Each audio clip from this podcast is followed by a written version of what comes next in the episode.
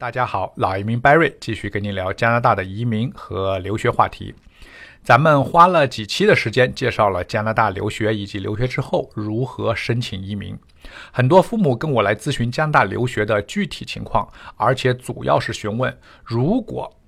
留学的最终目的就是为了成功移民加拿大，那么申请不同学校、不同专业。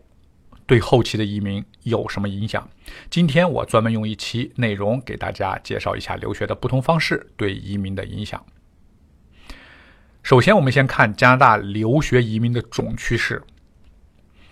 总的来说，加拿大政府对留学生移民是非常欢迎的。留学生年轻，受过高等教育，留学生有多年加拿大生活经验。语言也过关，适应能力强啊，容易找到工作，所以这个族群移民政府最欢迎。再有，学历越高越容易移民，比如硕士、博士有省提名计划，不用抢名额；本科有安省的优才计划，也是移民的最佳途径。语言越好越容易移民，加拿大是英语和双呃法语的双官方语言，如果英语过关啊，法语还达标，打分的时候就很有优势。工作越好越容易移民。如果获得了雇主担保或者已经有工作，可以直接获得省提名资格或者快速通道的五十到两百分的加分。具体到选择不同的学制，如果是两年制的大专，啊，如果获得联邦快速通道打分，即使你雅思是四个七分，分数也只有不到四百分，必须通过雇主担保才能获得邀请。如果是三年制的大专或本科，总分可以达到四百三十六。二零一八年最低的邀请分数是四百四，还差那么一点啊，仍然不够。不过如果雅思达到四个六，就可以通过安省提名的优才计划，无需打分直接获邀。所以学历高，机会就多。如果在国内已经有大专或者本科学历，那么到加拿大完成一年制的研究生文凭是一个不错的选择。对于三十五岁以下、中国工作五年以上的人群，一年制研究生毕业后工作一年，雅思达如果是四个七分，就可以通过快速通道分数直接过关获得提名邀请。即使雅思四个六，也可以通过雇主邀请获得五十分的加分。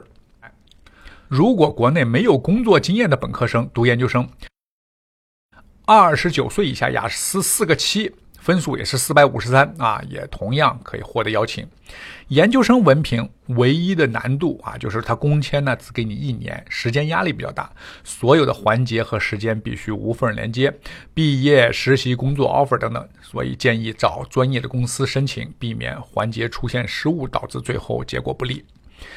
硕士和博士生移民。咱们前面说了，政策非常优惠。多伦多所在的安大略省经济活跃，资源集中，而不像 BC 省呢，它只限九大理科专业，所以安省基本上成了本地本科毕业生、中国、印度本科毕业生以及美国本科毕业生想留在北美发展的这个各类人才争抢的稀缺资源。学历的不同和移民的关系介绍完了，很多网友还关心选择的专业和移民是否有关系。这个话题从两方面来讲。一方面，加拿大移民和留学的专业可以说没有关系。比如，除了 B.C 省硕士提名限制的九大专业：农业、生物医学、计算机 I.T、工程技术、数学、统计、医疗卫生、环境物理。联邦和各省的护理专业技工紧缺紧缺职位，比如有一些建筑工人、农场工人、屠宰工人等小众的适用类别以外，对于大多数留学生，专业和移民成功与否没有必然的联系。在加拿大的移民职业类类别上啊，出经常出现的零类、A 类、B 类这三个类别几乎覆盖了所有的专业。他们不是专业上特殊要求，而是职业等级的要求。比如零类的职业属于管理类岗位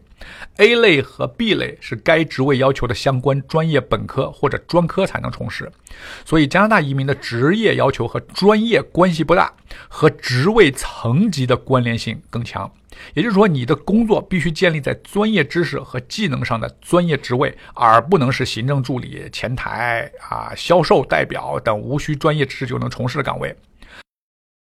加拿大相对宽松的一点就是，你移民申请时候的工作职位和大学学习的专业并不一定要求匹配。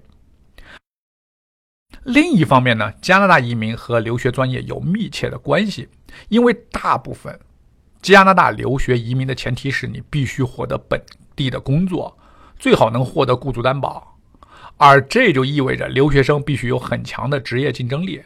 加拿大地广人稀，工作机会和国内比呢要稀缺一些，毕业后投几百份简历，花半年时间面试是。常见的一种情况，所以，所以什么样的专业才有更强的职场竞争力呢？留学生和本地居民相比，本身语言上就有劣势啊，所以咱们中国的留学生如果想在加拿大更好的发展，建议选择技术性更强的专业，而不是听起来高大上的专业啊，比如工程、IT、会计、精算、供应链、物流等等，通常在就业上就会优于啊商科的市场营销、管理等等。啊，当然也不一定啊，我也见过例外。另外，金融行业里边一些华人热衷的高级证书，比如 CFA、FRM，其实就业远不如一些基础的技术性更强的，比如 CSC 啊，甚至博技的一些证书。所以，加拿大移民是与就业相关，留学生在选择专业的时候应该更加务实，从就业的角度出发。好，今天的分享就到这里，希望感兴趣的听众继续关注我的微信号是 C N Visa，就是 C N V I S A，我是老移民 Barry，我在多伦多，感谢您的收听，我们下一期再见。